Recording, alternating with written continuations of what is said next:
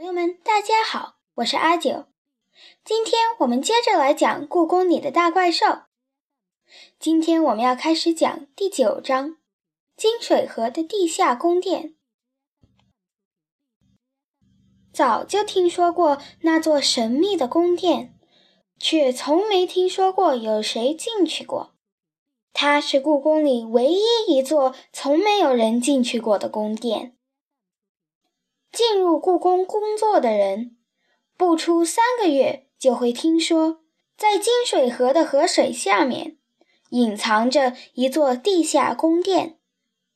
那里面堆满皇帝从各处收集来的珍宝，但是没人知道宫殿的入口在哪里。于是，对于金水河下的地下宫殿，大多数人也只把它当作传说而已。故宫里的传说太多了，谁也不会太在意这一个。所以，我怎么也没想到，在那个夜深人静的夜晚，怪兽斗牛居然会拜托我去地下宫殿走一趟。嗯，你说什么？我一下子把窗户开得老大。刚才斗牛来敲妈妈办公室的窗户时，我一开始还以为是刮风的声音呢。能不能请你去地下宫殿看一看？斗牛站在窗外，皱着眉头。你是说金水河下的那个吗？真的有那种地方啊？是啊，而且最近好像有人进去过了。斗牛叹着气说：“唉，都是因为封住入口的石头不知什么时候裂开了。地下宫殿可不是谁都能进去的地方啊。”是谁呢？我把下巴放在窗框上。不知道，守门的狮子说听到里面有动静，却没看见谁进去。那他为什么不进去看看呢？对怪兽们来说，地下宫殿是不能进去的地方，是禁地。我进去就没事吗？就是因为人类和动物是可以进去的，才时不时有人和动物闯进去，然后就再也出不来了。斗牛的声音越来越小，出不来了。我被吓了一跳。是啊，因为这些闯进去的人和动物都不知道，在地下宫殿里千万不能发出声音，发出声音后就再也走不出来了。斗牛眨着那双开心果一样的眼睛。所以你进去的时候一定不要出声，如果看到有什么动物和人睡着了。就弄醒他们，救他们出来。竟会有这种事情？的确有点危险。不过想到人或动物正被困在那里，多少还是有些不忍心。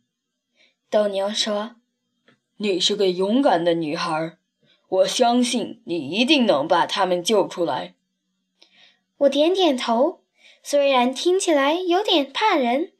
但是我愿意去试试。堆满珍宝的地下宫殿和迷失在里面的人或动物，让我觉得在那黑暗的深深的地下，好像藏着梦幻与冒险似的。我跟着斗牛来到金水河边，身上还穿着熄灯前换上的睡衣。夏夜的风很温暖，还带着花草的香气。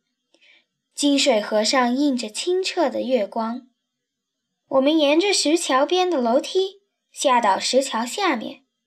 一丛茂密的蒿草后，有那么一块窄窄的地方，远看应该只是黑色的脏迹，走近才会发现，那是一个四方形的小洞，里面有一条通往地下的窄窄的楼梯，黑漆漆的。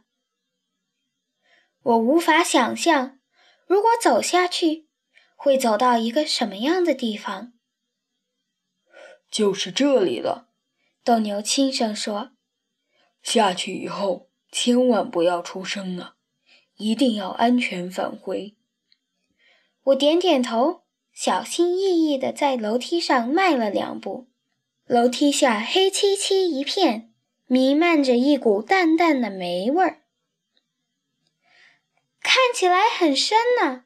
我一边这样说，一边又往下走了几步。斗牛在外面鼓励我：“只有一个弯，转过弯，你就会看到门了。”果然，在下了二十四级后，楼梯在一个小平台处改变了方向。又下了二十四级后，我的手已经能触碰到一扇木头大门上了。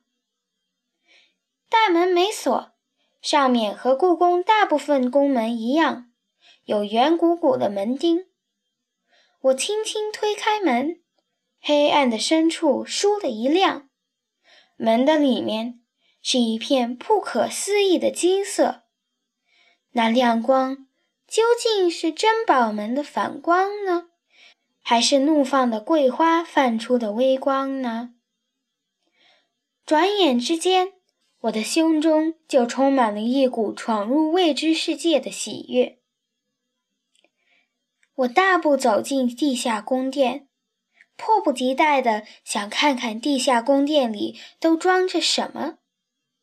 可是，空旷的宫殿里什么也没有，没有巨大的仓库，没有珍奇异宝，没有金黄的桂花。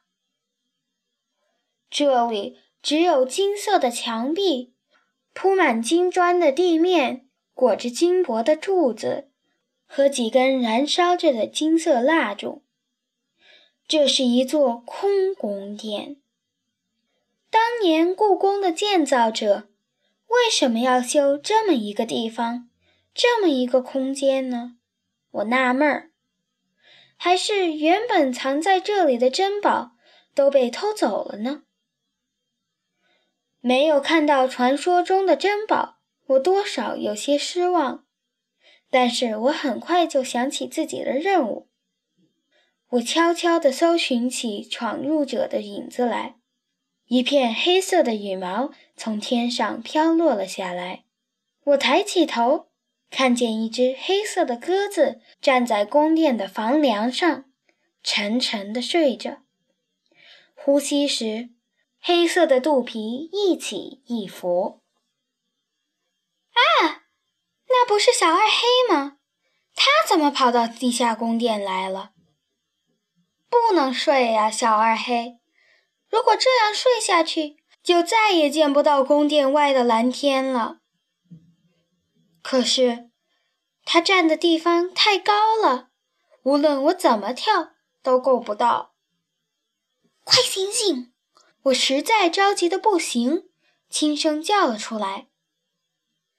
我的声音很轻，但是好像还是被什么耳朵特别尖的东西听到了。身边的金色的墙壁、地板、柱子，都好像等不及了一样，开始发出不同的声音。咚咚咚！我听到了搬石头、木头的声音。成百上千的人齐声喊着“嘿呦嘿呦”的号子，马车的车轮发出吱呀吱呀的声音。远远的，有人在叫杨青的名字，并伴随着瓦砾的声音。我突然想起妈妈讲过的建造故宫的故事，里面就有一个叫杨青的瓦工，因为活干得好，还被皇帝封了官。难道这个声音就是几百年前修故宫时的声音吗？我被这突如其来的声音吓住了，倒吸了一口凉气，往后退了几步。可就在这一瞬间，耳边的声音已经变了，嘈杂的声音变成了响亮的噼啪的声音。我一下子就认出来了。这是皇帝登上皇位的时候，大臣们用皮鞭抽打地面的声音。这到底是怎么回事啊？这些声音都是从哪里发出来的呢？我一下子蹲到地上，声音又变了，变成了女孩们动听的歌声。九之二九，树头清风舞；六九五十四，乘凉勿太迟；七九六十三，夜眠莫盖单；八九七十二，当心受风寒。九九八十一，家家找棉衣。啊，这是宫女们坐在水塘边唱九九歌呢。这首歌真好听呀！不知不觉中，地下宫殿里的歌声就变成了悠扬悦耳的轮唱。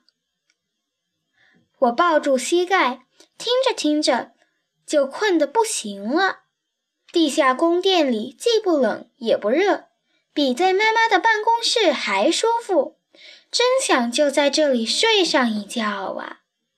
那样到了明天，我再想办法叫醒小二黑，一起逃出去。我慢慢地闭上了眼睛。蓦地，我想起一件事来，不能睡觉。我睁开眼睛，嚯的一下站了起来。如果睡着了，就会和小二黑一样，再也出不去了吧？小二黑也是因为听这些声音听累了睡着的，结果就怎么也醒不了了。耳边的歌声消失了，取代的是风声、炮声和马蹄的声音。这是那一年天里教的士兵闯进故宫吧？至今。仍有半根铁剑留在隆宗门上面。我实在是听得太累了，这时候要能喝上一杯咖啡，再有人拍拍肩膀，可能睡意就会跑了吧。可是现在没有咖啡，也没有人拍我的肩膀，因为这里除了我，只有还在熟睡的鸽子小二黑。不行。我要做点什么？能做些什么呢？有了，我也唱歌好了。反正他们已经听见了我的声音，不如就趁还有力气的时候和他们对唱好了。来散步，来散步，神清气爽。我喜欢散步，所以出发吧。山坡、隧道、草地、独木桥，还有坑坑洼洼的石子路。我们一起到森林探险去，这么多好朋友，真高兴。我大声唱着这支欢快的歌，心情也跟着舒畅起来。因为自己的声音很大，我的耳朵听不到那些稀奇古怪的声音了。就在这时候，我头顶上的小二黑把头从翅膀里伸了出来，它被我的歌声吵醒了。小二黑扇了扇翅膀，飞到了我的肩膀上。这下我更来劲了，我抱着小二黑站起来，用最大的声音唱：“狐狸和狸猫出来吧。”我们一起到森林探险去，这么多好朋友，真高兴。没想到地下宫殿的门突然重新打开了，月光从门缝里泄了进来，地下宫殿立刻放射出了金色的光。月光照亮的地板上，一只白猫无声无息地跑了进来，是野猫梨花呀。它的身后还跟着小蓝影儿、大黄，我的朋友们来救我了。梨花跑到我前面，一下竖直了尾巴，那双颜色不一的眼睛一闪，望向了我。瞧呀，那是多么忠实的光芒啊！